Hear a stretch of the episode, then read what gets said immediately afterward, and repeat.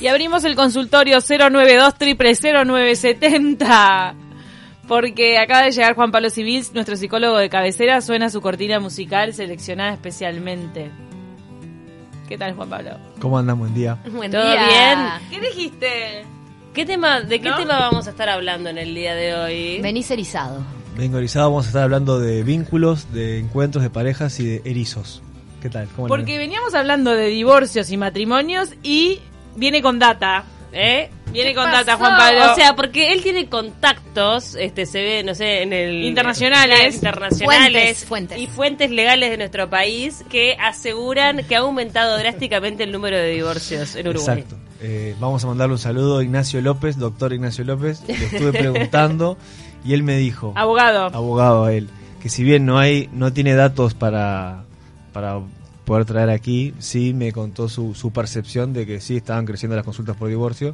Ah. Y en donde estuve encontrando datos fue en Argentina y fue en China, en Hubei, estábamos leyendo recién con, con, con Camila en donde quedaba, que fue el, el epicentro donde comenzó el coronavirus. Es la provincia donde queda Wuhan, que de repente en la prensa internacional se usó más Wuhan, pero es en la provincia. donde ahora que estaban volviendo a esto de lo, lo, lo semipresencial o ahora que está pasando esta, este efecto COVID, eh, estaban creciendo eh, considerablemente las consultas por divorcio.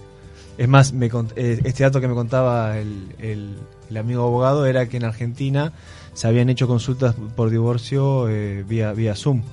¿no? Claro. A ver si era posible hacer divorcio remoto. No, no, se, se dieron divorcios Ah, se dieron divorcios. mediante las plataformas digitales. Ah, y lo lo, que pasa es que, mira, uno, digo, piensa, ¿no? De manera hipotética. La, la relación venía como un poco mal, Sí, sí, enca- 24-7, eh, ya está, está complicado, ¿no? Mm. Infidelidades, cosas que antes de repente pasaban más desapercibidas porque uno salía, estaba muchas horas afuera Ah. y ahora está ahí con los teléfonos Todo 24 sobre la mesa. horas. Ah, voy a decir que se puede deschavar más cosas. Se deschaban un montón Igual- de cosas que antes era más difícil. Yo te digo que para mí aumentó el número de divorcios, está, está registrado, un abogado puede saber, o de repente hay datos en registro civil. Pero ¿cuántas parejas de amantes habrán roto por este distanciamiento también? También. ¿Cómo Ah, nadie mantienes un habla de amante? esa- nadie habla de esa parte. Claro, ¿Eh? pero, claro, pero además, tu amante, ¿cómo- ¿cómo mantienes el contacto con tu amante Por si eso. tenés a tu esposo o a tu esposa al lado? El COVID fue así la solución para la, la- la destrucción de las parejas clandestinas. Nos hacen, se- nos hacen Estamos festejando. Se está matando de la risa. ¿Qué No, decís, en- Juan Pablo? claro, ¿Dejaste en- a tu amante?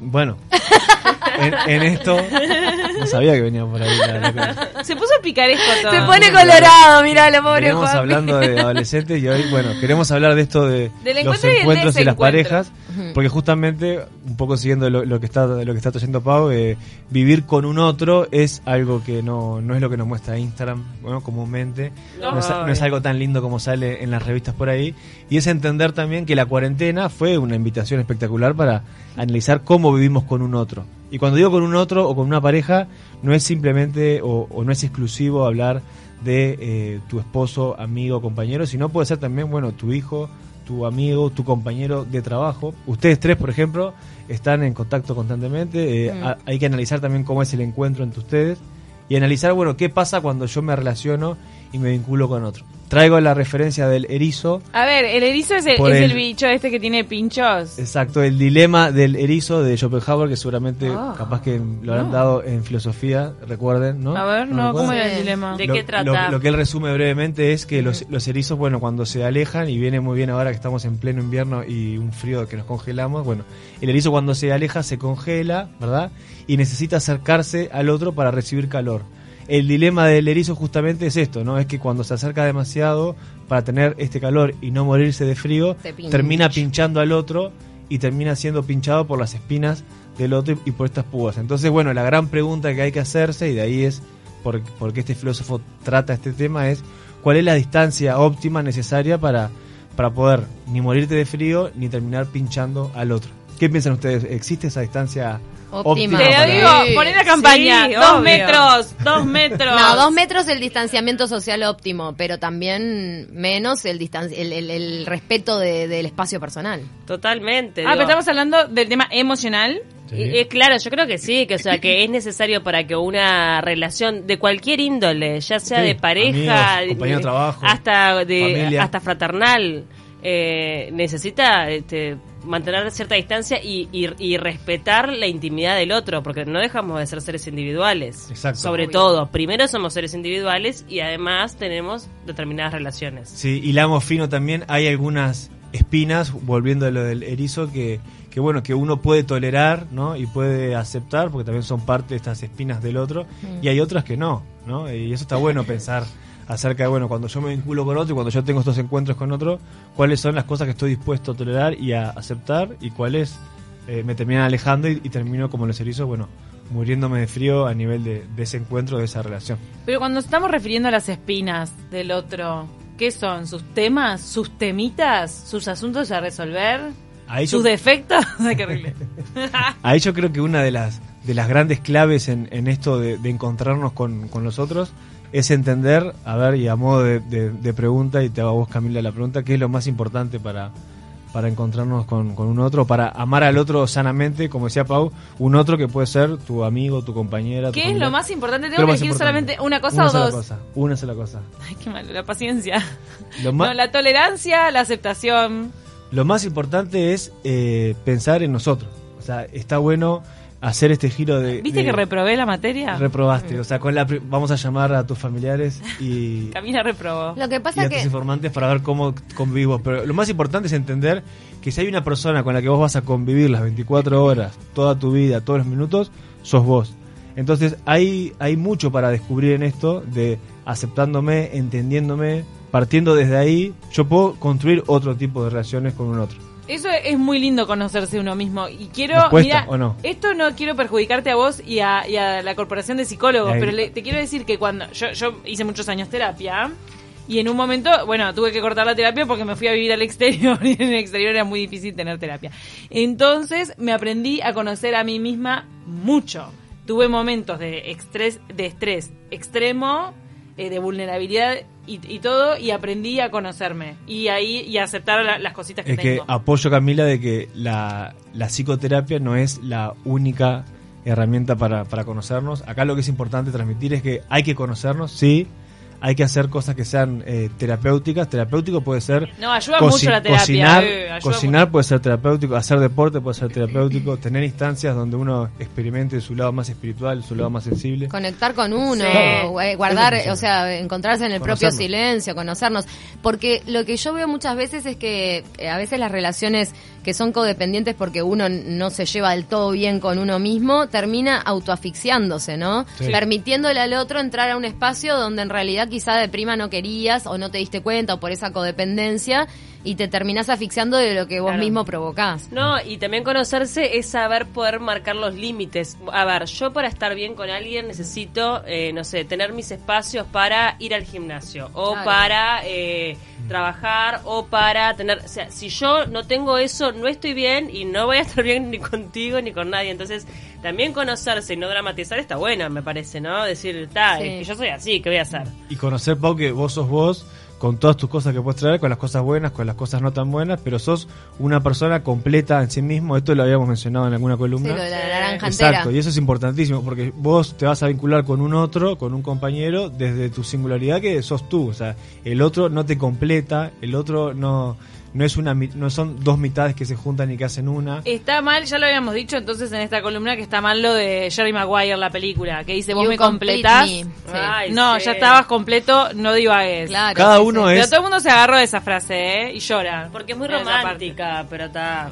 Y, y está bueno entender, vos sos completo, así como sos, con tus carencias, con tus limitaciones, con todo lo que nos falta, pero desde ahí te tenés que vin- vin- vincular con este compañero, con tu pareja, con tu empleado, con quien sea. Es muy, es esto. muy difícil porque no hemos venido de crianzas que hayan priorizado el autoconocimiento en lo absoluto. De hecho, colectivo. en mi casa, por ejemplo, en mi casa materna de cuna, que, mm, que siempre los vínculos fueron muy invasivos, se tomaba como algo a elogiar. Ah, qué unidos que son. Ah, de- viste, el que todos estén pendientes 24 horas del otro, dónde está, qué hace, qué dice, qué piensa, por qué se sintió mal, por qué se sintió bien. ¿No? Y, y eso era visto como algo a elogiar, cuando yo después en el, transcurso de mi vida vi que había tenido poco espacio de autoconocimiento en mi propia casa y sola lo, lo, lo- lo logré.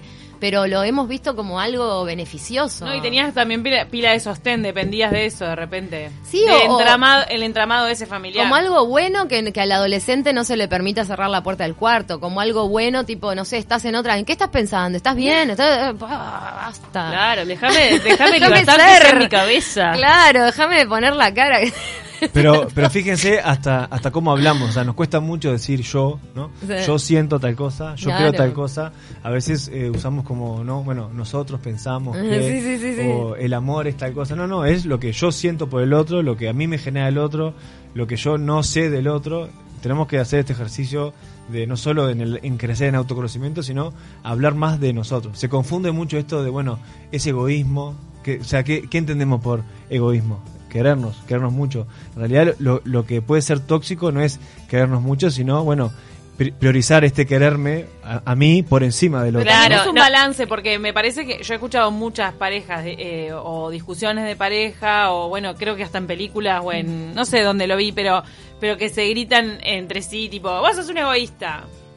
O también en- entre familiares No, que no son pareja. Lo- es egoísta cuando uno de repente piensa, de va, eh, pienso solamente en mí y no me estoy dando cuenta de que la otra persona también tiene necesidades. Ahí va. ¿no? Entonces, Ahí por sí, ejemplo, ahí es tóxico, claro. ahí ya es egoísta la actitud, ¿no? Si una persona, no sé, tiene una responsabilidad común y pienso solo en, en mí y en la otra persona que se joda. Claro, tengo hay que- tres hijos chicos, pero tengo mi necesidad de ir al gimnasio. Sí, bueno, pero Está divino, pero claro, ¿a quién veamos. clavas con lo- tus tres hijos que son tu responsabilidad Claro. para tener ese espacio personal? equilibremos. El Va dos, yo voy dos, no sé, vemos. Un balance, hay que encontrar un balance. ¿Te parece que ahora con la cuarentena y la convivencia obligada 24/7 lo que se deschavó es eso, la falta de balance? Yo creo que con la cuarentena, eh, la famosa frase esta de hogar, dulce hogar, claro, Mm.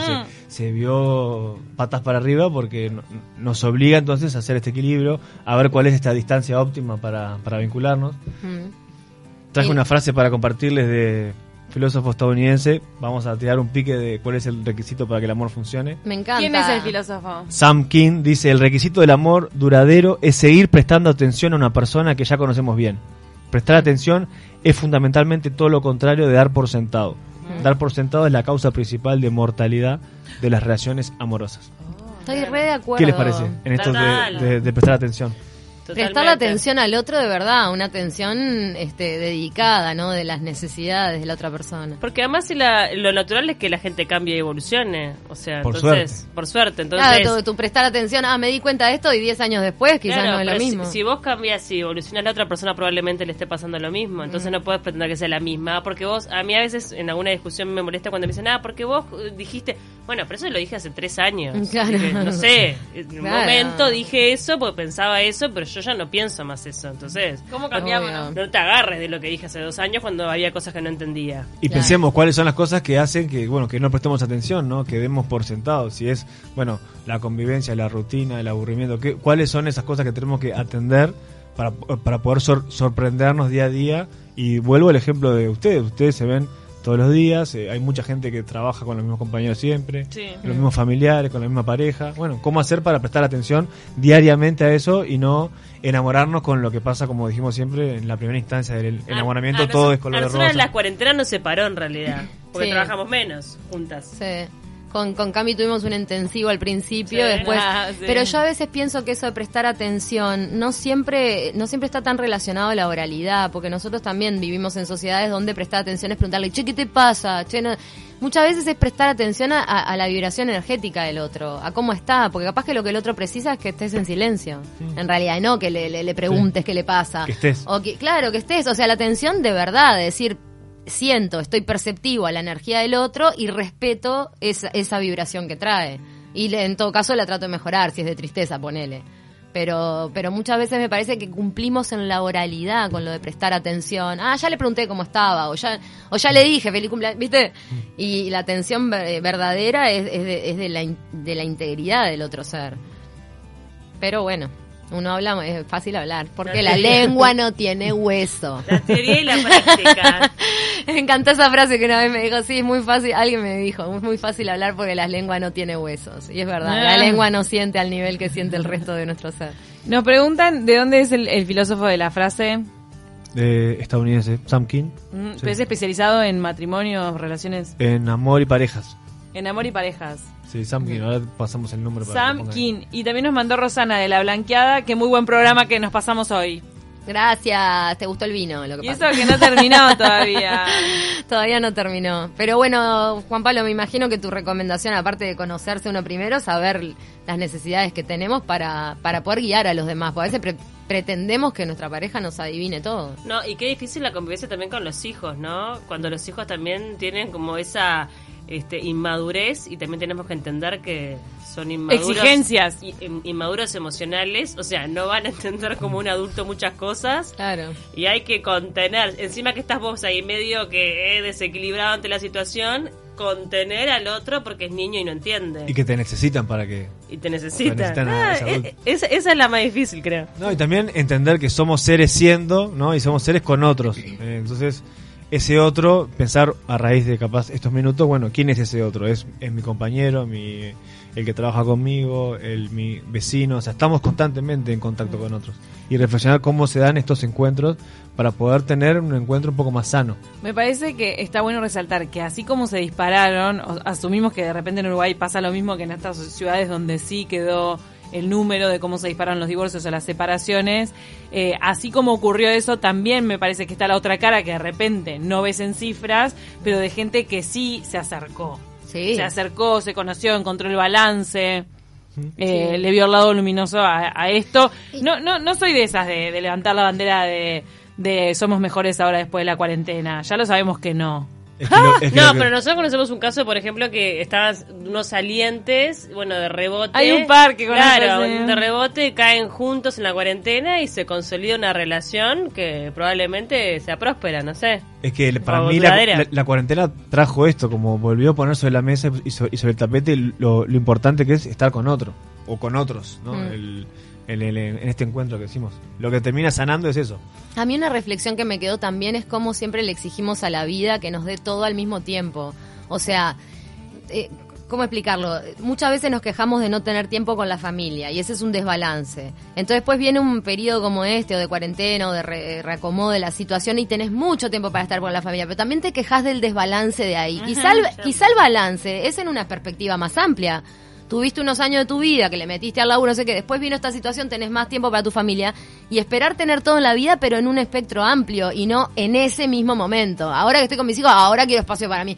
Bueno, no, ahora está el tiempo para estar con tus hijos y después cuando retomes la actividad, capaz que tenés otra vez ese equilibrio en una perspectiva más amplia, ¿no? Sí, eso, es, eso es lo más sabio, pero no Claro, pasa cuando hay que laburar mucho, bueno, ponete las pilas de laburar mucho en ese momento. Cuando te podés estar mucho con tus hijos también, pero siempre queremos como todo equilibrado al mismo exacto tiempo y la foto del trabajo, el nene, el to- todo perfecto, ¿viste? Es muy difícil.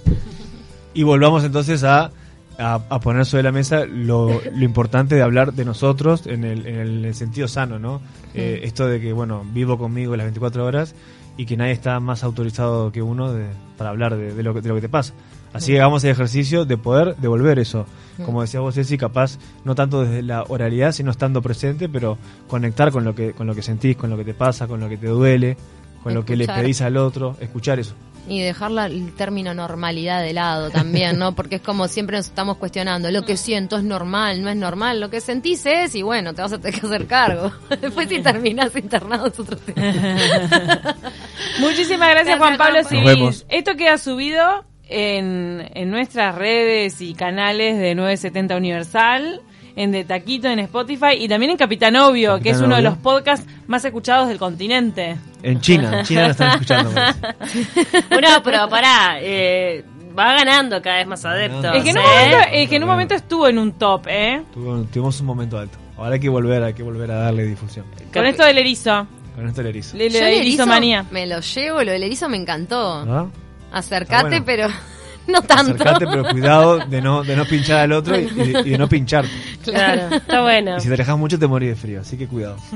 Muchísimas gracias, Juan Pablo Que pasen Civil, bien. Capitán Obvio en, en las redes también. Nos vemos. Nos vemos.